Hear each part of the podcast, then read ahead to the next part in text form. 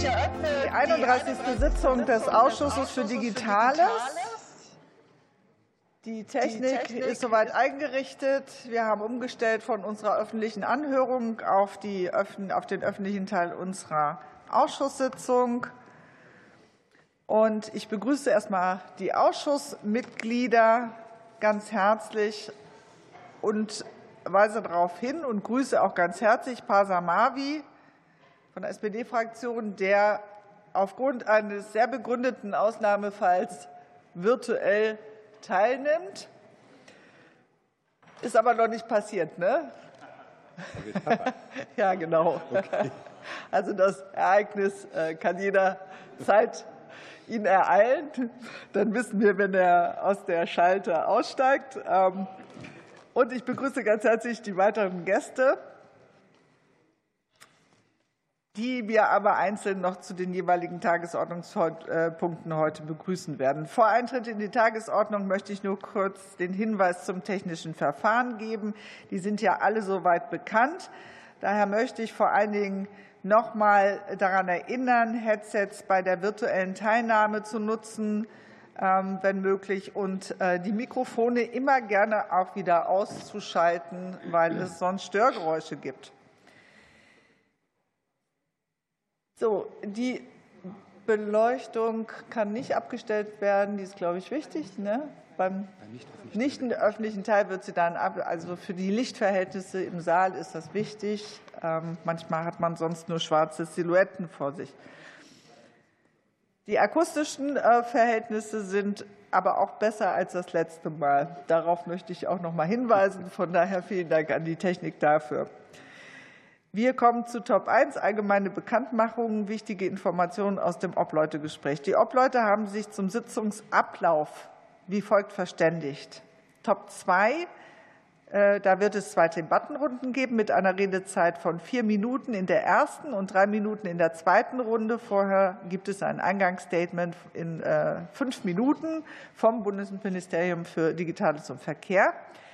Dieser Top ist öffentlich und wird äh, live übertragen. Top 3 gibt es eine Debattenrunde mit einer Redezeit von fünf Minuten pro Fraktion. Und vorher soll es Eingangsstatements von je drei Minuten geben. Einmal vom Bundesministerium für Wirtschaft und Klimaschutz, dann vom Ministerium des Innern und für Heimat und vom Bundesministerium für Bildung und Forschung. Und die Reihenfolge ist so vorgesehen, dass wir zunächst den öffentlichen Top 2 durchführen dann die Abstimmungen und Kenntnisnahmen. Dann kommt Top 4 bis 7, also das sind die Kenntnisnahmen und Abstimmungen. Dann beraten wir Top 3 und als letztes Top 8 Verschiedenes. Anke Domscheit-Berg hat sich gemeldet. Ja, ich möchte das Gleiche machen wie immer, nämlich die Öffentlichkeit auch für die übrigen Tops des Tages. Heute ist das ja nur das Dateninstitut beantragen und außerdem da wir ja auch immer im Voraus über die Öffentlichkeit reden, für die nächste Sitzung, da haben wir ja das Thema BMG als öffentlich beschlossen, möchte ich beantragen, dass wir die Debatte zum Breitbandförderprogramm und zum KI-Act auch öffentlich machen. Meine Begründung dafür ist das gehobene öffentliche Interesse an all diesen Themen. Gibt es Gegenrede? Formal schätze ich, da müssen wir darüber abstimmen. Wer äh, möchte für die Öffentlichkeit äh, der ganzen Sitzung äh, stimmen, den bitte ich um das Handzeichen. Das ist die Linke und die AfD. Wer stimmt dagegen? Das sind alle restlichen Fraktionen. Damit ist das abgelehnt. Die Öffentlichkeit der nächsten Sitzung wurde auch beantragt. Ähm, wir haben dort den Tagesordnungspunkt mit dem Gesundheitsminister öffentlich. Die restlichen Tagesordnungspunkte wurden jetzt auch beantragt. Wer stimmt dem zu, dass dies öffentlich verhandelt wird? Das ist die Linke und die AfD-Fraktion. Wer ist dagegen? Das sind alle restlichen Fraktionen. Dann ist das auch abgelehnt. Zu den einzigen, einzelnen Tagesordnungspunkten. Die Besucherinnen und Besucher auf der Besuchertribüne möchte ich noch mal darauf hinweisen, dass auch wenn dieser Tagesordnungspunkt öffentlich ist, das Fertigen von Ton- und Videoaufnahmen äh, während der Sitzung nicht zulässig ist. Entsprechende Geräte sind daher bitte abzuschalten.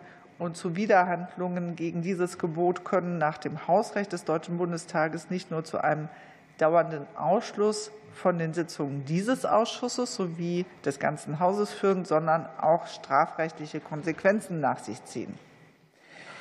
Dann kommen wir jetzt zu Top 2, dem öffentlichen Teil, Bericht der Bundesregierung zur Infrastrukturabgabe für Over-the-Top-Anbieter. Das ist Selbstbefassung mit Debatte. Und ich begrüße ganz herzlich äh, im Ausschuss den Staatssekretär Stefan Schnorr vom Bundesministerium für Digitales und Verkehr, der hier anwesend ist. Und er hat von seiner Abteilung Frau Bohn mitgebracht. Ganz herzlichen Dank, dass auch Sie Zeit finden. So, wir haben vereinbart fünf Minuten Eingangsstatement, dann zwei Debattenrunden mit Redezeiten von vier und drei Minuten. Und Herr Schnorr, Sie haben das Wort. Ja, ganz herzlichen Dank, Frau Vorsitzende, und äh, toi, toi, toi auch von mir für Herrn Marvi. Ich vermute aber, dass das freudige Ereignis nicht das gleiche ist wie bei Frau Kluckert. Insofern ähm, ist der Ausschuss ja produktiv, auch was das betrifft. Also ganz herzlichen Dank. Ja, ist das, aber ich meine nicht die gleiche, wir reden nicht über das gleiche Kind. Das äh, war jetzt, das war jetzt meine Meinung. Ja, ähm, Netzkosten. Ich will hier keine Spekulationen in die Welt setzen. Ja? Also, äh, Netzkosten, Netzkostenbeteiligung, äh, ein, ein hochspannendes und relevantes Thema. Lassen Sie mich zunächst eingangs kurz darauf hinweisen, dass die Forderungen der Beteiligung äh, der OTTs an den Netzausbaukosten nicht neu sind. Wir hatten bereits vor zehn Jahren äh, die gleiche Diskussion, die wir heute haben. Vor zehn Jahren hat die Europäische Kommission die Forderungen aus der Telekommunikationsbranche abgelehnt. Nun werden die Forderungen erneut erhoben. Ich war jetzt zwei Tage auf der MBC in Barcelona. Da ist das auch neben 5G äh, Plus und 6G eigentlich das dominierende Thema gewesen, das dort sehr intensiv erörtert wird. Die Kommission ist diesmal offen für die Forderungen, hat aber, und das ist auch wichtig, bislang noch keine konkreten Vorschläge für die Beteiligung der Tech-Unternehmen äh, an den Netzkosten vorgelegt. Wir begrüßen als Bundesregierung zunächst einmal, dass äh, es jetzt eine Konsultation, eine öffentliche Konsultation gibt, die am 23. Februar durch die Kommission gestartet wurde, bevor konkrete Vorschläge, wenn sie denn kommen, auch tatsächlich vorgelegt werden. Das war auch eine Forderung der Bundesregierung, die erfüllt ist. Positiv, auch das war eine Forderung der Bundesregierung, aus unserer Sicht ebenfalls, dass dieses Thema nicht äh, ähm, äh, vermischt wurde mit dem Gigabit Infrastructure Act, der ja auch in der letzten Woche äh, vorgelegt wurde, also der Kostenreduzierung bei dem Gigabit-Ausbau, sondern dass es zwei getrennte Vorhaben sind. Auch das ähm, erfreut uns. Die Konsultation selbst, die die Kommission gestartet hat, läuft drei Monate bis zum 19. Mai und sie enthält äh, konkrete Fragen zur Netzkostenbeteiligung, wobei die Fragen aus unserer Sicht, das darf ich an dieser Stelle auch sagen, äh, schon ein Stück weit tendenziös sind, weil die Fragen eigentlich vorgeben äh, oder lauten, die, wie können wir die Beteiligung am besten abwickeln, also nicht die Frage, ob wirklich eine Beteiligung erforderlich ist. Ähm, wir haben uns im Vorfeld auch gegenüber der Kommission in mehreren Debatten, die es ja auch schon geführt, die ja schon geführt wurde, dafür stark gemacht, dass äh, eine solche Konsultation erfolgen muss, bevor die Kommission irgendwelche regulatorischen Vorschläge auf den Tisch legt. Aus unserer Sicht kann über ein solches Thema dann diskutiert werden, wenn zwei Voraussetzungen erfüllt sind. Die erste, es muss ein Marktversagen dargelegt werden, weil ohne Marktversagen keine Regulatorik. Und wenn ein Marktversagen dargelegt ist, dann muss geprüft werden, wie äh, sind die angemessenen Maßnahmen, mit denen darauf äh, geantwortet werden muss und welche Folgen, also Rechtsfolgenabschätzung, Assessment, äh, müsste dann auch zwingend im Vorfeld durchgeführt werden.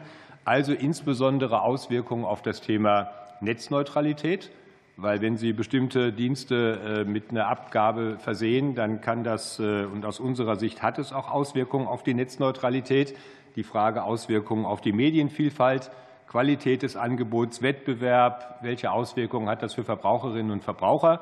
Klammer auf, ich persönlich glaube nicht, wenn da Geld bezahlt wird, dass im Endeffekt die Verbraucher weniger äh, für ihre Dienste erbringen müssen. Klammer zu. Schön ne? Ja, schön wäre es, aber ich glaube das ehrlich gesagt nicht. Und ähm, welche Auswirkungen hat es auf das Ökosystem des Internets insgesamt? Also die regulatorischen Hürden sind aus unserer oder die Hürden für einen regulatorischen Eingriff sind aus unserer Sicht schon sehr hoch. Ähm, was die Bundesregierung äh, die Position betrifft, darum hatten Sie ja auch nachgefragt, Wir haben zunächst einmal die beiden Punkte, die ich eben kurz angesprochen hatte, im Juli letzten Jahres in einem ersten Schreiben gemeinsam mit anderen Mitgliedstaaten die Kommission darum gebeten, einen transparenten Prozess aufzusetzen, nachdem Herr Breton im Frühjahr ja gesagt hatte, er wolle da etwas machen. Also einen transparenten Prozess aufzusetzen, eine intensive Prüfung durchzuführen und die Mitgliedstaaten und die Stakeholder frühzeitig in die Debatte einzubinden. Das ist mit der öffentlichen Konsultation, die jetzt erfolgt ist, auch der Fall. Im Dezember letzten Jahres, also noch nicht ganz so lange her, haben wir ebenfalls in einem zweiten Schreiben gemeinsam mit anderen Mitgliedstaaten uns an die Kommission gewandt und darauf hingewiesen, dass äh, die Forderungen ganz konkret der Netzbetreiber angemessen untersucht werden müssen und dass sie nicht mit anderen Themen verknüpft werden dürfen, also Gigabit Infrastructure Act. Auch dem ist die Kommission nachgekommen. Und wir haben erneut äh, angemahnt, hohe Transparenz, ähm, Darlegung der nächsten Schritte, Analysen, Rechtsfolgenabschätzung und so weiter. Wir werden jetzt als Bundesregierung äh, oder beabsichtigen als Bundesregierung auch Stellung zu beziehen im Rahmen der Konsultation, also eine entsprechende Stellungnahme abzugeben.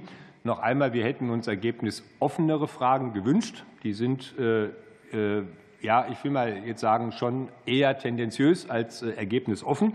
Ähm, wir erwarten auch, dass die Kommission das Ergebnis der Konsultation äh, wertfrei offen analysiert, also nicht mit vorgegebener Meinung und damit auch die verschiedenen Positionen, die hier erörtert werden, berücksichtigt. Das heißt, wie wir uns positionieren als Bundesregierung, kann ich Ihnen noch nicht sagen, weil da werden wir jetzt eine entsprechende Stellungnahme innerhalb der äh, Regierung natürlich noch abzustimmen haben. Ja, so viel vielleicht zur Einleitung und dann, äh, glaube ich, kann ich es dabei erstmal belassen. Vielen Dank. Ja, vielen Dank, Herr Staatssekretär Schnorr. Und jetzt kommen wir in die Fragerunde. In der ersten Runde für die SPD-Fraktion Johannes Schätzel. Vielen Dank, Herr Schnorr, für die sehr ausführliche Einleitungen, die durchaus auch schon im Vorfeld eine, einige Fragen beantwortet hat. Jetzt äh, haben wir einen Vorschlag, der vor allen Dingen bei den großen Netzbetreibern Zustimmung äh, findet. Äh, viele andere ähm, üben eher Kritik, unter anderem auch Verbraucherverbände üben auch schon Kritik und Sie haben das gleiche Wort ähm, verwendet an der eher tendenziösen Fragestellung. Können Sie erläutern, wie die Bundesregierung sicherstellt, dass die Kritik aller anderen, also außer den großen TK-Unternehmen, ähm, am Ende des Tages auch Eingang findet. Okay, ja, alles klar, das ist am einfachsten. Ähm, ja, indem wir, wenn wir jetzt die Stellungnahme der Bundesregierung äh, erarbeiten, natürlich auch die Stakeholder einbeziehen werden. Wir werden uns die Meinungen äh, dort auch anschauen gucken, äh, wie da die Positionierung ist, bevor die Bundesregierung dann ihre Positionierung abgibt. Insofern den bewährten Multi-Stakeholder-Ansatz, den wir auch ansonsten hegen und pflegen, werden wir auch in diesem Kontext durchführen. Jetzt äh, haben Sie auch in mehreren Schreiben darauf hingewiesen, dass es eine ergebnisoffene Diskussion braucht, ähm, auch mit Hinblick auf die Notwendigkeit des Vorschlags. Ähm, können Sie noch mal darauf eingehen, ob der vorliegende Frage Katalog am Ende auch die Notwendigkeit des Vorschlags äh, bewertet? Also der Fragenkatalog, ich sagte es ja eben schon, ist ein Stück weit tendenziös, weil er einen irgendwo schon voraussetzt, dass es eine Netzkostenbeteiligung geben soll und die Frage dann des Wies ist. Aber bei die Anfragen sind zumindest so gestaltet, dass wir, äh, so wie wir das bislang auch getan haben, dass wir selbstverständlich die Frage des Obs, äh, der Notwendigkeit, also das, die Frage, haben wir ein Marktversagen, was einen Eingriff rechtfertigt, dass wir das in unserer Antwort natürlich auch darlegen werden. Ähm, jetzt haben Sie den Bereich der Netzneutralität auch angesprochen. Ähm, Im Koalitionsvertrag wurde ja klar vereinbart, dass die Netzneutralität gesichert werden soll. Können Sie äh, noch mal ausführlicher auf den Bereich Netzneutralität eingehen? Ja, es gibt unterschiedliche Positionen. Die Kommission geht davon aus, äh, nach dem, was ich so in Gesprächen noch mit der Kommission mitgenommen habe, und die Telekommunikationsprovider gehen auch davon aus, dass das kein Thema hier der Netzneutralität sei. Wenn Sie also bestimmte Verkehre, ich sage mal, anders behandeln, weil Sie dafür ein Entgelt fordern, dann sei das würde das nicht subsumierbar sein unter die Netzneutralitätsverordnung. Wir äh, sehen das äh, jedenfalls im BMDV und ich glaube auch in den anderen Ministerien anders. Wir glauben schon, dass die Netzneutralität hier tangiert ist, wenn Sie Verkehre bestimmter Unternehmen äh, mit Geldern versehen, mit, mit Beiträgen versehen und äh, die anderer Unternehmen nicht mit Beiträgen versehen.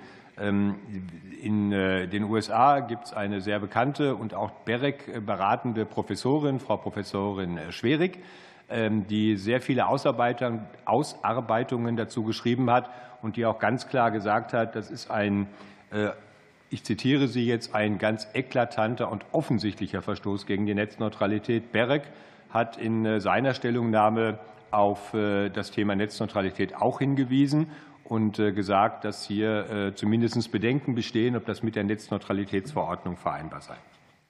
Ähnliche Frage wie vorhin nochmal zum Fragenkatalog. Glauben Sie, dass der Fragenkatalog die Fragen hinsichtlich Netzneutralität ähm, angemessen beurteilt?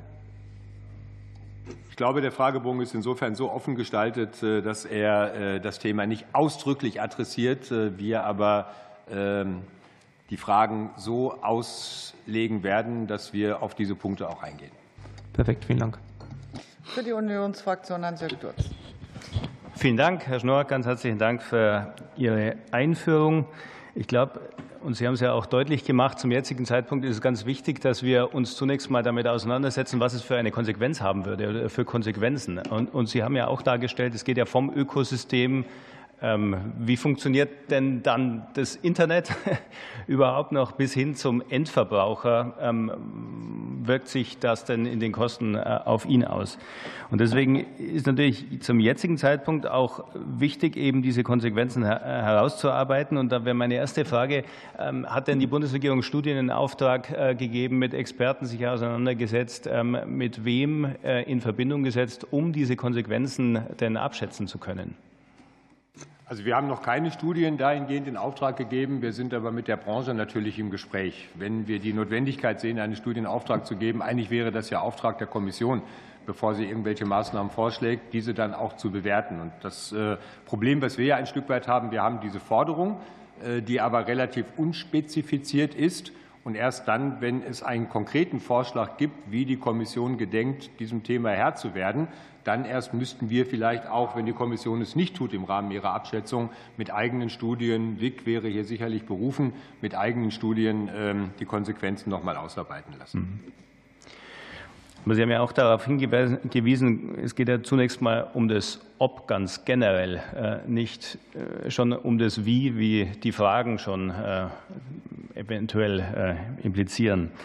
Äh, mangelt es denn, und das ist ja ein Argument der Telcos, in Deutschland an finanziellen Mitteln für den Infrastrukturausbau? Nach Ihrer Einschätzung? Also ich, wir persönlich, äh, nicht wir persönlich, sondern wir im BMDV, und ich glaube, das ist auch allgemeine Meinung in der Bundesregierung, gehen nicht davon aus, dass es an finanziellen Mitteln äh, für den Netzausbau weder im Festnetz noch im Mobilfunknetz mangelt. Tatsächlich haben die Telcos ja angekündigt, 50 Milliarden Euro zu investieren. Und Sie haben uns mitgeteilt, dass wir mit unserer Förderung, äh, weiße Fleckenförderung, graue Fleckenförderung, also der neuen Förderrichtlinie mit drei Milliarden Euro per anno, äh, eher dazu beitragen würden, dass sich äh, der eigenwirtschaftliche Ausbau, dass er verdrängt wird. Das heißt, es fehlt nicht, jedenfalls nach unseren Informationen, am Geld. Die Unternehmen sind bereit, sehr, sehr viel Geld in den nächsten Jahren zu investieren. Zum Teil haben sie im Mobilfunk ja auch die entsprechenden Auflagen, die sie erfüllen müssen. Wir reden über eine neue Frequenzzuordnung, äh, die ja vielleicht auch im Rahmen einer Verlängerung erfolgen kann mit weiteren Auflagen. Also dass das Geld nicht aufgebracht werden könnte, um bedarfsgerecht auszubauen, sehen wir jedenfalls für Deutschland nicht. Und gibt es denn aus, aus europäischer Sicht nach Ihrem Wissen genau diese Forderung, wir brauchen mehr Geld, um Infrastrukturausbau in Europa finanzieren zu können und genau deswegen ist diese Abgabe notwendig? Gibt es andere Länder, die diese Gelder möglicherweise brauchen und auch deswegen das Thema treiben? Also ich hatte jetzt die Gelegenheit, in Barcelona sowohl mit der spanischen als auch äh, der italienischen Kollegin zu reden. Und dort, äh, Sie wissen, Spanien Frankreich und Italien äh, sind sehr für eine solche Abgabe. Ähm, aber die, äh, dass es an Kosten mangele oder an Geld mangele, nicht an Kosten, Entschuldigung, an Geld mangele der Telcos, den Ausbau zu betreiben, hat mir keines dieser Länder bestätigt. Ähm, äh, wohl aber gesagt, wir würden uns, wir fänden es gerecht, nicht würden uns freuen, wir fänden es gerecht, wenn die OTT-Player an die Telcos bezahlen müssten, die ähm, letztlich für diesen hohen Traffic verantwortlich sind, wobei wir schon sagen, verursachen wirklich die OTTs den Traffic oder verursacht nicht der Nutzer den Traffic? Auch über diese Fragen muss man sich noch unterhalten. Ja. Vielen Dank. Für Bündnis 90 äh, Die Grünen erteile ich Tabea Rössner das Wort und lege meinen Hut als Vorsitzender ab. Ähm, Sie haben eben wichtig äh, angesprochen das Thema Netzneutralität, die Frage der Einschränkungen Medienvielfalt, ähm, die Einschränkungen der Angebote für Verbraucherinnen und Verbraucher. Daher ist dieses Vorgehen der EU-Kommission ja sehr befremdlich, dass es kein White Paper gegeben hat, äh, dieser Fragebogen tendenziös war, ähm, kein Impact Assessment und so weiter. Ähm, und deshalb bin ich sehr dankbar, dass Sie mit anderen äh, Staaten zusammen den Forderungskatalog äh, an die EU-Kommission gesendet haben, um dieses alles noch mal einzufordern. Jetzt ist die Frage, was passiert denn, wenn die Forderungen jetzt nicht erfüllt werden? Also es geht ja nicht nur um die Frage Einbindung der Stakeholder, sondern auch noch mehr. Also zum einen äh, bin ich immer optimistisch und positiv gesinnt, dass ich hoffe, dass die Kommission, wenn sie jetzt, bevor sie konkrete Vorschläge nach der Konsultation auf den Weg bringt, auch eine Abschätzung äh, ihrer Ideen, die sie präsentieren will, auf den Weg bringen möchte und wird. Sollte sie es wieder erwarten nicht tun, dann werden wir, und das war das Thema, was ja eben auch mit Studien angesprochen wurde, dann würden wir uns natürlich auch vorbehalten, eigene Studien in Auftrag zu geben, äh, um hier äh, zu zeigen, welche Auswirkungen hätte das und würden diese dann in die Diskussion einbringen. Und je nachdem, welcher Vorschlag das ist, das müsste dann ja schon eine Regulierung sein, hätten wir ja auch im Rahmen der äh, Verhandlungen auf Ebene der EU die Möglichkeit, äh, entsprechenden Einfluss auf das Ergebnis zu nehmen. Sie haben das Thema Notwendigkeit angesprochen. Ähm, und ich frage mich, wie die Begründung der Netzbetreiber ähm, zusammenpasst. Ähm, Sie begründen das ja immer, die Angebote mit großen Datenvolumen äh, seien die Kostenbetreiber äh, Treiber beim Betrieb der Infrastruktur. Gleichzeitig haben die ja ganz massiv selber vermarktet äh, Zero-Rating-Angebote, bis sie untersagt wurden. Wie passt das zusammen? Aus unserer Sicht passt es nicht wirklich zusammen. Insofern sind wir eben auch sehr skeptisch, was die Forderung der Netzbetreiber betrifft. Die Bundesnetzagentur ist ja da eingeschritten, was die Zero-Rating-Angebote anging. Ähm, jetzt nehme ich die nicht so wahr. Wie hat sich denn die Bundesnetzagentur bisher positioniert? Die Netzagentur hat ja bei den beiden äh, Angeboten, die auf dem äh, Markt waren, gesagt, die sind nicht vereinbar mit der Netzneutralität. Das wurde dann auch gerichtlich bestätigt und es gibt diese Angebote ja auch nicht mehr. Ich meine jetzt nicht so. auf die äh, Zero Rating, sondern jetzt gerade in dieser Frage. So hat sich die Bundesnetzagentur noch nicht richtig positioniert. Nein, die Bundesnetzagentur hat sich noch nicht positioniert. Als äh, äh, ja, nachgeordnete Behörde schaut sie wahrscheinlich auch erstmal, was die Bundesregierung für Positionen hat. Noch ist sie ja nicht in der Phase, dass sie eine Entscheidung einer unabhängigen Beschlusskammer treffen muss. Aber in allen Gesprächen, die ich mit der Netzagentur geführt habe, ähm, ist ebenfalls die von mir eben geäußerte Skepsis auch äh, im Bonner Tulpenfeld genauso vorhanden. Das heißt, es wird jetzt eine Stellungnahme der Bundesregierung dazu geben, die erarbeitet wird, und dann kann auch die Bundesnetzagentur genauso agieren. Also wir werden Ad 1 natürlich, wie ich eben sagte, wenn wir unsere Stellungnahme erarbeiten, werden wir natürlich auch äh, Input uns aus der Branche holen, Input also aus der Branche in Anführungszeichen, sondern Input der Stakeholder holen, der verschiedenen Interessensgruppen, natürlich auch der Bundesnetzagentur. Und die Bundesnetzagentur ihrerseits ist ja auch über BEREC wiederum vertreten. BEREC wird sich ja auch dazu verhalten, der Vizepräsident der Bundesnetzagentur, Herr Eschweiler, ist jetzt auch Vizepräsident von BEREC. BEREC wird ja seinerseits auch noch mal Stellung dazu nehmen. Insofern hat die Netzagentur mehrfache Möglichkeiten, ihre Position da auch einzubringen. Sie haben die Planungssicherheit und Rechtssicherheit angesprochen, gerade für Medienunternehmen. Jetzt äh, ist es ja so, dass die Daten produziert werden von den Nutzerinnen und Nutzern und dadurch ja schwer kalkulierbar ist. Was hat denn das für Auswirkungen dann zum Beispiel auf Medienunternehmen? Genau dieses Risiko sehen wir ja auch. Äh, vor allem äh, letzte, äh, der letzte Vorschlag, zumindest aus der Branche, lautete ja nicht mehr Beteiligung aller OTTs, sondern Beteiligung der Big Five, der Big Six, der Big Seven oder wie auch immer.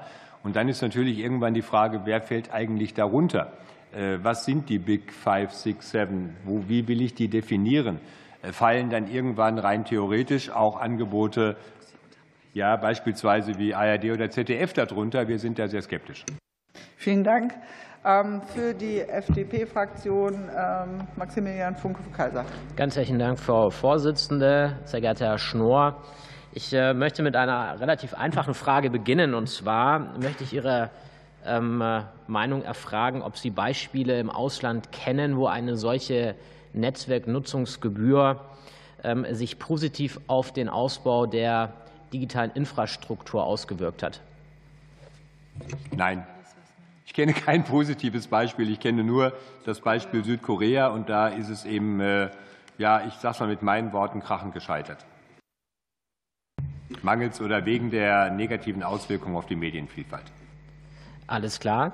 Ähm, kurze äh, Antwort. Ähm, dann ähm, würde ich gerne auf etwas eingehen, was, was Sie zu Beginn gesagt haben. Und zwar hatten Sie erwähnt, dass eine deutsche Zustimmung im Europäischen Rat davon abhängig wäre, ob Marktversagen existiere. Können Sie ein Marktversagen im gesamteuropäischen Kontext erkennen und erkennen Sie ein Marktversagen in Deutschland? Wir haben nach unseren bisherigen ähm, Prüfungen, die wir angestellt haben, kein Marktversagen erkennen können, weder in Deutschland noch in Europa. Und äh, meine Frage auch an die Kollegen, insbesondere der drei großen europäischen äh, Mitgliedstaaten, die sehr vehement sich für diese Netzkostenbeteiligung einsetzen, äh, begründen ihr Marktversagen damit, dass sie sagen, das sind die Erzeuger von großen Datenmengen, und die Unternehmen müssen, um diese großen Datenmengen abzutransportieren, investieren. Das ist für mich aber kein Marktversagen. Deswegen äh, habe ich auch keinen Nachweis äh, oder keine konkreten Hinweise aus anderen Ländern bislang erhalten. Vielleicht ergibt sich das ja im Rahmen der Konsultation, dass es ein Marktversagen gibt. Nochmal, wir sehen ein solches weder in Deutschland noch sonst wo in Europa. Eines der Hauptargumente der Telcos ist ja, dass die OTT-Abgabe dazu beitragen würde, dass man mehr Geld für den Netzausbau hätte. Nochmal kurze Frage, auch gerne kurze Antwort. Sehen Sie Finanzierungslücken beim Ausbau der digitalen Infrastruktur? Nein, diese Finanzierungslücken sehe ich nicht, weil im Moment äh, die Kapazitäten, die Baukapazitäten am Anschlag sind. Das heißt, alles das, was äh, verausgabt werden kann, wird verausgabt. Mangelndes Geld würde ja bedeuten, dass äh, äh, die Bauindustrie sagt, wir haben noch Kapazitäten und könnten noch weitere Dinge ausbauen. Das ist momentan nicht der Fall. Und dass uns die äh, Telcos mitgeteilt hätten, es fehlt Geld für einen bestimmten Ausbau. Das Gegenteil ist der Fall. Ich sagte es eben, die Telcos beschweren sich eher bei uns, dass wir drei Milliarden öffentliches Geld noch bereitstellen, weil sie sagen, dann können wir unser privates Geld ja gar nicht verbauen. Okay, also viele Gründe, die gegen eine Netzwerknutzungsgebühr sprechen, immer noch kein Grund gefunden, der für eine solche Netzwerknutzungsgebühr ähm, ähm, sich ähm, also dafür, dafür aussprechen würde oder dafür, dafür in Frage käme. Jetzt hatten Sie äh, gesagt, dass Spanien und äh, Frankreich sich für eine solche Ausgabe aussprechen. Es geht ja am Ende auch um Mehrheiten im Europäischen Rat. Die Niederlande ist ja ein Land, das sich explizit auch in dieser Woche als erstes EU-Land auch öffentlich gegen eine Infrastrukturabgabe positioniert hat. Wie schätzen Sie denn so die Verhältnisse im Ministerrat hinsichtlich dieser Frage ein? Das ist im Moment noch sehr schwer zu beurteilen. Äh, Fakt ist, dass äh, in Frankreich Orange natürlich äh, erheblichen Druck auf die dortige Regierung, aber auch auf die Kommission ausgeübt hat. Offensichtlich nicht ganz ohne Erfolg. Fakt ist, dass die Telefonica, die, das wissen wir, finanzielle Probleme hat, die aber sicherlich nicht dadurch damit zusammenhängen, dass sie hohen Traffic von OTTs bekommen, auf die spanische Regierung massiven Druck ausgeübt hat, der offenbar nicht ganz ohne Erfolg geblieben ist. Ähm, äh, natürlich ist es so, dass die Anbieter in Deutschland ebenfalls äh, eine klare Positionierung haben und sagen, wir brauchen das unbedingt. Aber die Bundesregierung sieht das äh, deutlich differenzierter. Und wir sagen, wenn es kein Marktversagen gibt, und nochmal, das haben wir bislang noch nicht ermitteln können, dann ähm, entbehrt diese Forderung auch der Berechtigung. Vielen Dank. Vielen Dank für die AfD-Fraktion, Herr Janich. Ja, vielen Dank. Äh, angenommen, es käme äh, zu einer Infrastrukturabgabe nach bisherigen Plänen der EU-Kommission. Hat die Bundesregierung eine Vorstellung davon, wie hoch diese Abgabe sein wird oder sollte, äh, nach welchen Kriterien diese Abgabe berechnet wird, welche Einrichtung sie einzieht und zu welchen Kostensteigerungen für die privaten Internetnutzer eine solche Abgabe führen würde? Ich möchte nicht unhöflich sein, aber ich kann nur ein einziges Wort zur Beantwortung Ihrer vier Fragenteile geben. Nein. Dann geht es gleich weiter mit der nächsten Frage. Ähm, nehmen wir an, es käme zu einer Infrastrukturabgabe nach den bisherigen Plänen der EU-Kommission. Hat die Bundesregierung äh, eine Vorstellung davon, mit wie viel Geld die in Deutschland äh, tätigen Telekommunikationsausrüster pro Jahr rechnen könnten? Ne? Hat die Bundesregierung eine Vorstellung davon, äh, mit mit diesem zusätzlichen Geld das Ziel einer flächendeckenden Versorgung des Landes mit Glasfaser und 5G bis zum Jahr 2030 äh, verlässlich erreicht werden könnten? Also ohne. Hm. Ja, also auch dazu kann ich eigentlich nur Nein sagen. Aber um jetzt nicht bei dem einen Wort zu bleiben, äh, es gibt ja noch keine konkreten Vorschläge der Kommission, wie man es ausgestalten möchte. Und erst wenn solche konkreten Vorschläge auf dem Tisch lägen, könnte man ja auch über finanzielle Auswirkungen reden. Dann müsste in einem zweiten Schritt ja noch überlegt werden, was ist sozusagen die Bemessungsgrundlage äh, anhand des Daten, der Datenmenge oder woran ermittle ich es? Wie hoch äh, setze ich dann eine Abgabe fest pro Terabyte oder in welcher Form auch immer? All diese Fragen, dazu hat die Kommission bislang noch gar nichts gesagt, sondern sie hat nur gesagt, sie möchte eine Beteiligung. Und deswegen oder sie schlägt eine Beteiligung vor. So. Und vor dem Hintergrund sind die weitergehenden Fragen ja sozusagen der zweite Schritt. Wenn das Ob bestätigt würde, dann käme die Frage des Wies. Aber da wir hier noch keinerlei Vorgaben haben oder noch keinerlei Vorschläge haben, kann ich dazu nichts sagen. Ergänzend wird ja auch diskutiert, äh, wo soll denn das Geld hingehen? Soll das Geld, das wird auch in der Kommission aufgeworfen, soll das Geld dann unmittelbar an die Telekommunikationsunternehmen gehen, weil sie ja die hohen Aufwendungen haben? Soll das Geld in einen Fonds fließen, auf nationaler, auf europäischer Ebene? Was soll dieser Fonds finanzieren? Ja, da gibt es ähm, Ideen, der könnte dann Cybersicherheitsfragen adressieren. Es gibt die Überlegung, ein solcher Fonds könnte einen Universaldienst finanzieren. Also all diese Fragen sind im Moment, äh, was wäre, wenn? Und da wir nicht wissen, wo der Ausgangspunkt ist und wir noch mal skeptisch sind, ob es überhaupt eine solche Abgabe geben sollte, sind all diese Fragen im Moment leider noch nicht zu beantworten. Ja, äh, macht sich die Bundesregierung in der Debatte um die Over-the-Top-Anbieter das Vokabular äh, der EU-Kommission zu eigen und spricht von einer Fair Share äh, oder präferiert sie die sachliche Infrastrukturabgabe oder optiert sie gar die eher kritische Datenmaut? Es heißt, glaube ich, im Sprachgebrauch der Kommission irgendwie Network Fee. Also es heißt nicht mehr Fair Share. Äh, von mir werden Sie diesen Begriff allenfalls als Zitat von anderen hören. Ich würde nie Fair Share sagen. Ich persönlich sage Zwangsabgabe. Okay. Angenommen, es käme äh, zu dieser, zu dieser Infrastrukturabgabe nach den bisherigen Plänen der EU-Kommission, kann die Bundesregierung hierin einige eine Gefahr gerade für kleinere Anbieter audiovisueller äh, Dienste erkennen, die unter einer möglichen Nutzungs- oder Kaufzurückhaltung der Kunden litten, die ihrerseits bereits äh, mit höheren Internetzugangskosten umgehen mussten? All das hängt natürlich letztlich von der Ausgestaltung ab. Deswegen kann ich hier auch wieder Was wäre, wenn die Frage nicht beantworten. Vielen Dank. Dann die Linke, Anke Domscheit-Berg. Ja, zunächst muss ich eine äh, gewisse Irritation mal äußern. Die Bundesnetzagentur ist unabhängig, auch wenn sie eine nachgeordnete Behörde ist. Und mich irritiert ein wenig, dass Sie sagen, die haben sich deshalb nicht geäußert, weil sie erst abwarten, was das Ministerium sagt, damit es irgendwie dazu passt. Deswegen frage ich jetzt trotzdem, äh, es gab ja am 22. September einen Workshop in der BNetzA zu genau diesem Thema. Ähm, was waren denn Erkenntnisse dieses Workshops und äh, können Sie die Unabhängigkeit der BNetzA bestätigen oder nehmen Sie da irgendwie Einfluss? zu diesem Thema? Erstens, äh, äh, Frau Domscheit-Berg, äh, muss ich mich entschuldigen für vielleicht eine falsche Sprachwahl, wenn ich gesagt habe, äh, die Bundesnetzagentur wird sich erst äußern, wenn die Bundesregierung sich geäußert hat.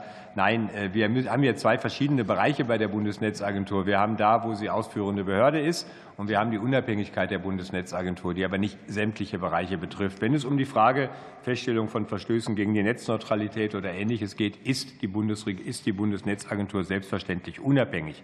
Sie ist dabei, sich ein eigenes Bild zu machen und hat diese eigenen Vorschläge ja auch bereits bei BEREC hinterlegt und ist sehr skeptisch, was die Ausrichtung oder die Ausgestaltung oder überhaupt das Ob einer solchen Abgabe betrifft. Deswegen ähm, ähm, habe ich auch nicht den Eindruck, dass die Bundesnetzagentur hier eine andere Position vertritt. Aber der Bundesnetzagentur geht es genauso wie uns als Bundesregierung. Es gibt noch keine konkreten Vorschläge, die man bewerten könnte. Also kann man im Moment nur die grundsätzliche Frage stellen, gibt es ein Marktversagen, das ein Eingreifen erfordern würde? Das hat die Bundesnetzagentur bislang auch klar verneint. Und bei dem Workshop, den Sie genannt haben, gab es auch keinen äh, Nachweis für ein Marktversagen, das wiederum Eingriffe rechtfertigen würde. Vielen Dank. Das mit dem Marktversagen, äh, die Meinung, die teile ich, wahrscheinlich alle anderen auch, dass wir das hier nicht haben. Aber Sie haben ja schon gesagt, die großen äh, Länder in der EU, die das befürworten, nehmen ja das gar nicht als Grund, sondern diesen Fair-Share-Gedanken. Ähm, ich Dahinter steckt ja, dass sozusagen die Inhalteanbieter Traffic generieren. Aber ich persönlich bin der Meinung, wenn ich auf dem Sofa sitze, Netflix gucke, dann generiere ich ja, dass da Content von A nach B marschiert. Und ich zahle ja bereits an die Netzbetreiber. Ich wüsste gerne, was Ihre Position dazu ist. Das ist genau meine Position. Ähm, erlauben Sie mir, dass ich ein Beispiel bringe, das ich gerne bringe, obwohl ich von allen Experten immer natürlich höre, dass das völlig falsch ist. Äh, wenn Sie sich anschauen, ähm, die äh, Straßen, die Autobahnen beispielsweise, die werden nicht finanziert äh, durch die Automobilkonzerne, abgesehen davon, dass sie Steuern zahlen, die dem äh, Staatshaushalt zugutekommen. Sie werden finanziert von den Nutzern, also von den Fahrern, von den Eigentümern der Fahrzeuge. Die zahlen für die Straße über die Steuer, über die Kfz-Steuer, über Benzin, Dieselsteuer und so weiter. Aber BMW, Audi, Mercedes finanzieren nicht den Autobahnausbau. Und das ist für mich der gleiche Fall hier. Der Nutzer, Sie, ich, die wir zu Hause äh, äh, das Internet nutzen.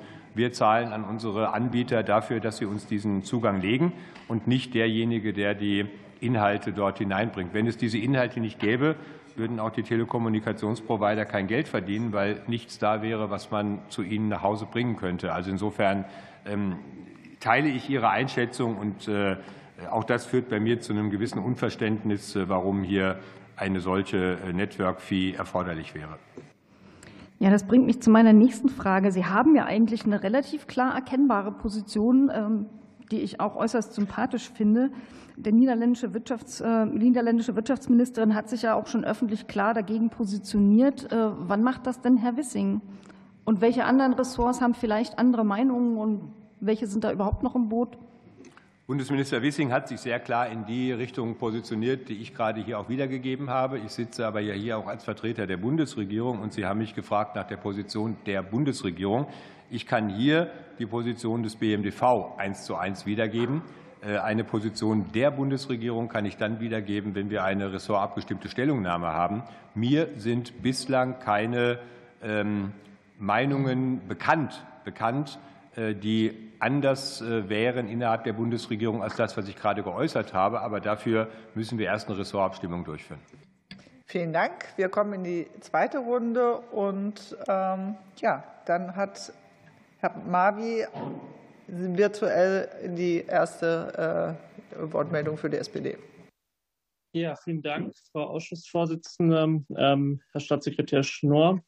Ähm, vielleicht aus dem, was Sie gesagt haben, zum Thema Netzneutralität. Ähm, Sie haben ja darauf hingewiesen, dass es da durchaus einen Expertenstreit gibt. Ähm, der EuGH hat sich ja wiederholt ähm, in den letzten Jahren äh, mit Urteilen äh, auseinandergesetzt zum Thema äh, Netzneutralität, Verbraucherrechte, Stellung der Streamingdienste und auch der Telco-Anbieter. Wird das Thema Verfassungsfestigkeit eines möglichen OTT-Beschlusses auf europäischer Ebene äh, diskutiert, sieht man da die Gefahr äh, auch an anderen mhm. Stellen, dass der EuGH eventuell einen solchen Beschluss auch wieder kassieren könnte, was ja das Schlimmste wäre. Ich kann es Ihnen im Moment nicht sagen. Es ist mir nicht bekannt. Äh, ich, ich, kenne solche Diskussionen bislang jedenfalls nicht. Aber es kann natürlich sein, dass sie noch aufkommen. Aber sie haben sich, wenn sie, wenn sie vorhanden sind, bislang noch nicht in den Fokus gerückt, also die Frage der verfassungsrechtlichen Prüfung. Aber es ist ganz klar, dass wenn es ein konkreten Vorschlag der Kommission geben würde, dass wir auch diese Frage der Verfassungsfestigkeit noch mal abchecken müssten. Okay, vielen Dank. Dann ähm, ist es ja so, es wird ja ähm, in der öffentlichen Berichterstattung oft von den europäischen Branchenverbänden gesprochen, die also sozusagen ähm, äh, stark dahinter stehen würden. Es gibt ja zum Beispiel die deutsche Breco, die sich da durchaus differenziert geäußert hat und gesagt hat, dass es zu einem fairen Wettbewerb kommen muss äh, im Telekommunikationsmarkt und dass auch individuelle Verhandlungslösungen über etwaige äh, Gebühren es nicht geben dürfe, da sonst eben die Gefahr einer äh, großen äh, Verhandlungsmacht bei den Netzbetreibern vorhanden wäre. Kennen Sie denn ähnlich differenzierte Stimmen aus der Branche im europäischen Kontext oder ist äh, Breco da so ein Ausreißer? Also ich kenne keine aus dem europäischen Kontext, hoffe aber, und das war ja auch unser Drängen auf diese Konsultation, hoffe aber, dass wir in der, im Rahmen der Konsultation jetzt auch Input bekommen von anderen Playern in Europa, die vielleicht nicht so laut in Erscheinung treten wie die, die sehr stark für diese äh, Network Fees eintreten. Vielen Dank. Abschließende kurze Frage, Interesse halber. Es ist ja dem ähm, äh, Kommissar unbenommen, eine Meinung oder Position zu haben. Ähm, finden Sie es nicht auch etwas auffällig, dass Herr Breton hier eine sehr, sehr, sage ich mal, äh, aufsetzende auf die Argumentation der äh, Branche ähm, Argumentation äh, verfolgt? Und wie ist es einzuschätzen im Zusammenhang jetzt mit den weiteren Verhandlungen? Ja, äh, es ist jetzt schwierig für mich zu beantworten, aber ich kann Ihnen da nicht widersprechen. Ich finde das schon in der Tat ähm, äh, bemerkenswert, dass man äh, so stark Positionen für eine Seite bezieht, wo die Diskussionen in verschiedene Richtungen laufen, um es vorsichtig auszudrücken. Vielen Dank. Die zweite Runde bestreitet für die Unionsfraktion nochmal Hans-Jörg Dutz. Vielen Dank. Herr Schnorr, Sie haben in der bisherigen Debatte ganz viele Fragen aufgeworfen, die ich Ihnen eigentlich stellen wollte. Das zeigt, wie viel noch offen ist und dass die Bundesregierung auch in vielen Dingen ähm, die Informationen noch nicht hat, die ähm, notwendig sind. Aber ein Thema, das Sie bestimmt beurteilen oder beantworten können. Ähm, Sie hatten eingangs erwähnt, dass es ja schon vor gut zehn Jahren einmal eine Initiative gab, wie hat sich denn damals die Bundesregierung auf europäischer Ebene positioniert? Genauso wie heute. Die Bundesregierung war seinerzeit gegen eine solche äh, Beteiligung äh, der äh, OTTs an den Netzwerkkosten, wie das heute auch der Fall, also glaube ich heute auch der Fall ist. Ich kann ja nur fürs BMDV reden. Äh, die Kommission hat damals aber ja das Thema auch nicht aufgegriffen. Sie hatte die Idee, hat geprüft und ist zum Ergebnis gekommen, wir machen das nicht. Insofern stellte sich die weitere Debatte vor zehn Jahren dann ja nicht mehr. Auch da ging es natürlich von den äh, großen Telekommunikationsunternehmen aus, die da ähm, äh, die Forderung erhoben hatten, hier weitere Gelder von anderen Playern zu bekommen. Das einzige international bekannte Beispiel ist das, das bereits erwähnt wurde, Südkorea. In Südkorea gab es ja dann auch einen OSZE-Bericht ähm, dazu mit auch den Konsequenzen. Könnten Sie das vielleicht noch mal ausführen, was denn die Konsequenzen für den Markt, auch für die Inhalteanbieter ähm, aus der damaligen Entscheidung in Südkorea war? Kann ich leider jetzt im Moment nicht, Herr Durz. Äh, dafür bin ich nicht zu tief da drin, aber wir können das gerne schriftlich noch mal nachreichen, auch die Auswertung dessen, was äh, OECD äh, gesagt hat mit Blick auf Südkorea. Also liefern wir gerne nach. Ja, gut. Vielen Dank. Hm. Danke schön. Für Bündnis 90 Die Grünen, Mike Außendorf. Ja, vielen Dank, Frau Vorsitzende. Danke, Herr Staatssekretär. Es ist ja zunächst mal sehr beruhigend. Das ist zumindest mein Eindruck, dass sich hier alle doch sehr einig sind in einer sehr skeptisch bis ablehnenden Haltung gegenüber der drohenden Datenmaut. Ähm, Sie hatten das Beispiel Südkorea schon angesprochen, hatten eben gesagt, krachend gescheitert. Ähm, wir haben ja da auch beobachtet, dass es durchaus auch nennenswerte Anzahl von Content-Betreibern äh, gab, die dann in der Folge abgewandert sind.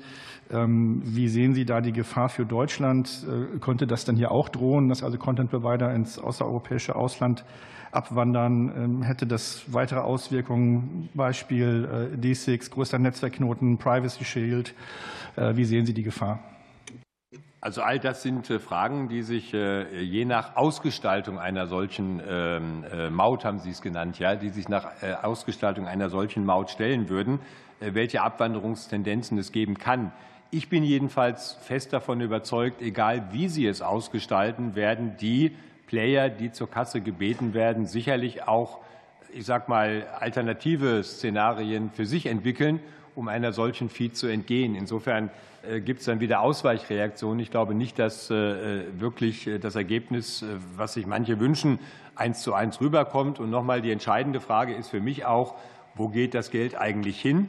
und erhöht es die Kosten bei anderen, nämlich bei den Verbrauchern, wenn die Anbieter, die OTT-Anbieter Abgaben zahlen müssen, die werden sie dann ja auch wiederum umlegen auf die Verbraucher. Also insofern glaube ich nicht, dass hier irgendwas durchgewonnen würde. Ja, Ausweichszenarien ist das äh, Stichwort. Also neben der physischen Verlagerung von Serverkapazitäten sind ja auch andere Lösungen denkbar, dass man sich zum Beispiel über einen VPN, einen Netzzugangspunkt äh, irgendwo anders äh, schafft und dann darüber die Daten einleitet. Dann wird man es ja gar nicht mehr messen. Sehen Sie da überhaupt technisch eine Möglichkeit, das lückenlos zu erfassen? Erstens. Und zweitens, oder würde daraus dann eventuell sogar folgen, dass jemand auf die Idee kommt, VPN dann als Content-Anbieter einzustufen? Und dann muss man plötzlich für seine VPN-Verbindung auch noch Geld an die Netzbetreiber zahlen in Form einer Datenmaut, wie ich das gerne nenne, ja. Also ich sage mal, auch das äh, sind sicherlich Dinge, die passieren könnten, ohne dass ich das technisch jetzt konkret abschätzen kann. Ein wichtiges Argument, was die Telekommunikationsunternehmen ja immer gesagt haben, ist, dass sie die großen Datenpakete so weit transportieren müssen und dadurch sehr hohe Kosten entstehen. Tatsache ist aber, dass gerade die Big Five, Six, Seven oder wie auch immer man sie äh, jetzt nimmt, ähm, eigentlich immer näher an die Kunden herankommen, weil sie eben ihre eigenen Datencenter hier bauen um die langen Wege zu verhindern. Und die legen die Daten hier ab und dann kommen sie eben äh, von Frankfurt nach Wiesbaden und nicht äh, von äh, San Francisco nach Wiesbaden. Ähm, das heißt, da wird ja auch unendlich viel Geld, oder nicht unendlich, aber es wird sehr viel Geld von denen investiert. Herr Höttges hat auf, der, auf dem Mobile World Congress auch darauf hingewiesen, dass 18 bis 20 Milliarden, lagen Sie mich bitte auf die Summe nicht fest, in den letzten Jahren von den OTTs in den Ausbau der Infrastruktur finanziert wurde, gleichzeitig die Telekommunikations in Europa, gleichzeitig die Telekommunikationsunternehmen aber weit über 120 Milliarden investiert haben, also gerade mal 10 Prozent oder 15 Prozent, was die OTTs anbieten. Äh, also es werden da jetzt auch diverse Zahlenschlachten aufgelegt. Äh, aber ich glaube, das sind alles Punkte, äh, die man im Kontext dieser Konsultation hoffentlich erörtert, bevor wenn es eine Entscheidung gibt, eine Entscheidung der Kommission kommt. Für die FDP nochmal Maximilian Funke-Kaiser. Vielen Dank. Sind Ihnen denn bereits Details bekannt, wie im Falle einer Regulierung ähm, die Bestimmung von traffic-intensiven ähm, Unternehmen erfolgen würde? Genau diese Frage habe ich äh, meinen Ansprechpartnern bei der Kommission gestellt und habe darauf noch keine Antwort bekommen. Das und, ist wir, sehr und, wir, und wir wollen keine eigenen Überlegungen anstellen, weil ja. Äh, das wäre vielleicht kontraproduktiv. Okay, man hätte ja denken können, nachdem die Kommission sehr prominent äh, das fordert, dass da schon Überlegungen da sind, aber dann ist das auch noch sehr wolkig äh, in Brüssel, ähm, diese Frage. Sehr interessant. Ähm, ich würde gerne noch mal auf die anderen Mitgliedstaaten eingehen. Sie hatten vorhin gesagt, ähm, es ist so ein Solidaritätsgrund, der genannt wird, warum Frankreich und, ähm, Frankreich und Spanien sich dafür aussprechen. Sei ja fair. Was gibt es denn für weitere Argumente, die dafür sprechen? Also was sagt denn Frankreich und Spanien noch an Argumenten? Gibt es denn da überhaupt noch welche? Über das Argument, das ich Argument in Anführungszeichen, das ich eben äh, zitiert hatte, habe ich keine weiteren Argumente von den Playern bekommen. Nur, äh, wir müssen einen fairen Ausgleich zwischen den und jetzt, äh, das sind nicht die Worte, die man mir mitgeteilt hat, aber das ist ungefähr so das Ergebnis zwischen den bösen amerikanischen Playern und den guten europäischen Unternehmen finden. Dann würde ich gerne auch noch mal auf den Faktor Marktversagen äh, eingehen. Wann würde denn aus Sicht des BMDVs ein Marktversagen existieren? Das ist eine sehr gute Frage. Was wäre, wenn? Also, äh, wir haben noch keine Konstellation gefunden, wo man in diesem Kontext hier von einem Marktversagen sprechen könnte, weil letztlich äh, wir zwischen allen Playern sehr enge vertragliche Beziehungen haben, die gut laufen. Äh, jeder ist auf den anderen angewiesen.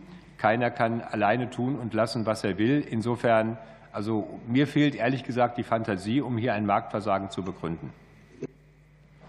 Alles klar. Und dann die letzte Frage. Kann denn eine horizontale Regulierung bei einem sehr auch heterogenen Markt, das hatten wir ja gerade, auch mit großen nationalen Unterschieden, auch das haben wir gerade in der ähm, Runde schon ähm, erwähnt, äh, wie dem europäischen auch überhaupt eine gewünschte Wirkung am Ende entfalten? Auch diese Frage haben wir mit der Kommission erörtert. Und ich sage mal, wir sind es bei uns gewohnt, wenn wir irgendeinen Vorschlag für eine gesetzliche Neuregelung, für eine Regulierung machen, dass wir uns immer erst mal überlegen, wenn man das macht, wie würde es umgesetzt, welche Konsequenzen hätte es und, und, und. Ich habe nicht den Eindruck, dass von der Kommission bislang, oder ich habe jedenfalls auf die entsprechenden Fragen von der Kommission keine Antworten bekommen. Vielleicht hat man das alles schon durchdacht, aber dann teilt man es noch nicht mit. Insofern kann ich dazu auch keine Auskunft geben. Äh, aber eigentlich wäre das das Notwendigste, bevor man überhaupt einen Regulierungsvorschlag oder sagt, wir müssen da was regulieren, auch irgendwie sich vorstellen könnte, wie sieht es denn aus und wie wäre es umsetzbar. Auch diese Frage kann ich überhaupt nicht beantworten. Vielen Dank. Vielen Dank. Und für die AfD nochmal Herr Janich. Ja, vielen Dank. Ähm, erkennt die Bundesregierung in einer solchen Abgabe eine offene Subvention der Telekommunikationsausrüster? Also ich würde jetzt nicht sagen, dass eine Subvention darstellt. Äh, es gibt eine Legaldefinition der Subvention. Ich glaube nicht, dass die Voraussetzungen hier erfüllt wären. Es wäre dann vielleicht eher die Frage, ob es äh, die Wirkung wie eine, wie eine Subvention hätte. Auch das wiederum hängt von der konkreten Ausgestaltung ab, für die es ja noch keine Vorschläge gibt. Deswegen kann ich da im Moment auch äh, diese Frage nicht beantworten, weil wir nicht wissen, wie es gemacht werden soll. Dann probieren wir es gleich mit der nächsten.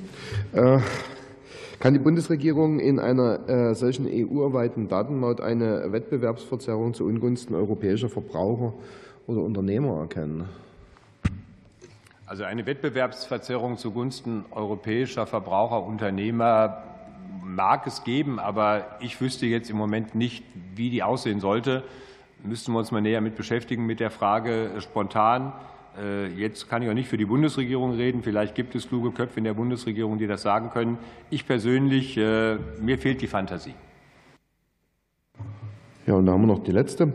Wäre eine Infrastrukturabgabe nach Auffassung der Bundesregierung perspektivisch auch von jenen Unternehmen zu entrichten, die Produkte für das exponentiell datenlastige Internet der Dinge liefern äh, andere, etwa Anbieter von Küchengeräten oder Wohnaccessoires äh, bis hin zur Automobilindustrie? Also alles, was mit IoT verbunden ist, das hängt ja in der Tat dann letztlich von den Kriterien ab, die die Kommission, wenn sie denn einen Vorschlag unterbreitet, zugrunde legt, ob das die Datenmenge ist. Äh, je nachdem, im Automotive-Sektor werden sie sehr hohe Datenmenge haben. Bei der elektrischen Zahnbürste oder dem Herd sind die Datenmengen wahrscheinlich gering, sodass sie noch nicht darunter fallen würden, es sei denn, sie haben so viel vernetzte Geräte, dass sie wiederum viel erzeugen. Also ich glaube, auch diese Frage zeigt, äh, wie, wie ähm, unlösbar es eigentlich ist, äh, die Erzeuger von Daten an den Kosten zu beteiligen, die die Überbringer der Daten haben. Das sind letztlich, und ich sage es noch mal, wir, die wir die Daten abrufen. Und wenn wir viele Daten abrufen, sie schnell abrufen, mit geringen Latenzzeiten abrufen, dann zahlen wir dafür ja auch. Und wenn Sie, ich sage mal, drei Kinder haben, die alle 4K-Videos zu Hause gucken, dann werden Sie einen Anschluss nehmen, der auch äh, deutlich äh, breiter ist als äh, vielleicht ein 16 Megabit Anschluss. Und dann zahlen Sie ja auch mehr für die Unternehmen oder für, die, für Ihren Anschluss. Deswegen glaube ich, der Markt erzeugt hier die Dynamik von selbst. Und wenn die Telekommunikationsunternehmen uns sagen, wir können auf dem Markt keine Preiserhöhungen durchsetzen und die ähm, Einnahmen sind so gering, dass wir sozusagen die Gelder auch von den OTTs bekommen müssen. Äh, da muss ich sagen, dann sollte man vielleicht erst mal versuchen, ob der Markt auch noch was anderes hergibt, als zu sagen, wir bieten Dritte zur Kasse. Also all die Fragen, äh, viele, viele Fragezeichen. Vielen Dank. So, Anke Domscheit-Berg macht die Runde voll für die Linke. Ja, vielen Dank. Äh, Herr Staatssekretär, Sie hatten eingangs gesagt, dass offenbar sehr erfolgreich das Unternehmen Orange Druck auf die französische äh, Spitzenpolitik gemacht hat, äh, möglicherweise auch auf den zuständigen EU-Kommissar, der ja rein zufällig von Orange CEO gewesen ist und auch heute noch Ehrenvorsitzender ist. Sehen Sie da irgendeinen Zusammenhang? Und ist das mal Thema irgendwo? Ich wüsste nicht, dass es irgendwo ein Thema wäre und einen unmittelbaren Zusammenhang sehe ich natürlich auch nicht. Ich äh, stelle nur fest, wie die Fakten sind. Und äh, man kann aus solchen Fakten bestimmte Dinge schließen. Aber es ist natürlich eine reine Spekulation, die ich hier angestellt habe. Aber schon ein bisschen fishy, oder? Aus diplomatischen Gründen können Sie da wahrscheinlich schlecht antworten. Das so ist das. Vielen Dank, dass Sie mich gerettet haben. Ich denke mir trotzdem meinen Teil. Ähm, mich würde interessieren, falls Sie das wissen, die BNetzA ist ja total unabhängig, aber die BNetzA hat ja ähm, eine Beteiligung auch an dem vorläufigen Bericht von BEREC. Es gibt da Gerüchte, Sie hätten sich enthalten. Wissen Sie da was, ob das stimmt überhaupt? Und falls ja, gibt es da einen Grund für? Also ist mir nicht bekannt. Ist mir nicht bekannt, dass sich die Bundesnetzagentur enthalten hätte. Äh, würde ich auch nicht so einschätzen, weil die Bundesnetzagentur gerade bei BEREC immer mit einer sehr starken Stimme auch auftritt. Äh, ich kann es Ihnen nicht sagen. Ich weiß auch ehrlich gesagt nicht, ob die Abstimmungsergebnisse dort äh, geheim sind. Wahrscheinlich ist das so. Ich kann gerne mal nachfragen bei der Bundesnetzagentur. Vielleicht teilen die uns was dazu mit. Wenn wir da eine Antwort bekommen, gebe ich es Ihnen auch gerne mit. Aber unter Wahrung bei BEREC bleibt die Unabhängigkeit natürlich in hundertprozentiger ähm, bestehen. Insofern ähm, kann ich freundlich nachfragen. Wenn wir eine Antwort bekommen, ist gut. Ansonsten kann ich nicht nachhaken. Ja, zur Not frage ich als Mitglied des Beirats der BNetzA mal selber nach. Das geht ja auch. Ich kann es mir auch nicht vorstellen, weil ja der aktuelle Chef der BNetzA ehemaliger Verbraucherschützer ist und die Verbraucherzentrale ähm, in ihrem Dokument schreibt, dass es außerdem zu einer Gefahr von Wettbewerbsverzerrungen kommen kann, negative Auswirkungen auf das Preis-Leistungs-Verhältnis und die Angebotsvielfalt und außerdem Zugangsbarrieren zum Markt erhöhen würden. Sehen Sie diese Gefahren eigentlich auch? Ja, ich glaube, das hängt immer davon ab, äh, wie Sie es letztlich gestalten. Und äh, wenn Sie sagen, nur die Big Five äh, müssen bezahlen, dann wird es bei denen vielleicht nicht zwingend daran liegen, dass sie vom Markt verschwinden, weil sie eine Network-Fee bezahlen müssen. Aber dann wäre ich jedenfalls nach meiner Auffassung definitiv bei einem sehr deutlichen Verstoß gegen die Netzneutralität, weil sie eine unterschiedliche Behandlung der gleichen Dinge haben. Also müssten sie irgendwann diese Fees ausweiten. Und wenn die Fees so ausgeweitet wären, dass äh, alle, die Daten bereitstellen, erfasst wären, könnte es zu solchen Verdrängungen, wie Sie gerade geschildert haben, kommen. Insofern glaube ich, dass das, was hier der VZBV als äh, mögliche Konsequenz äh, aufgezeigt hat, durchaus ein realistisches Szenario ist. Vielen Dank. So, wir sind am Ende der Fragerunden und äh, die Fragen aller Fraktionen zeigen ja sehr deutlich, dass die Skepsis überaus groß ist, was diese äh, Infrastrukturabgabe angeht. Und ich nehme an, dass die Bundesnetzagentur diese Beratung sicherlich auch sehr interessiert verfolgt hat. Und Sie nehmen unsere Fragen und Skepsis mit äh, in die Beratung der Bundesregierung. Und dann hoffe ich, dass es auch zeitnah eine Stellungnahme der Bundesregierung gibt, weil das alles ja schon irgendwie in diesem Jahr auf den Weg gebracht werden soll. Ich danke Ihnen jedenfalls ganz herzlich fürs Kommen, für den Bericht, den wir hier zur Kenntnis nehmen. Danke an äh, die Gäste, auch an Frau Bohn, die da war. Und äh, damit sind wir am Ende des öffentlichen Teils. Äh, wir beenden damit auch die Zoom-Konferenz und es geht dann gleich weiter in der nicht öffentlichen Sitzung über WebEx. Und wir müssen kurz den Konferenzraum wechseln. Deshalb gibt es eine kurze Pause. Vielen Dank. Dankeschön.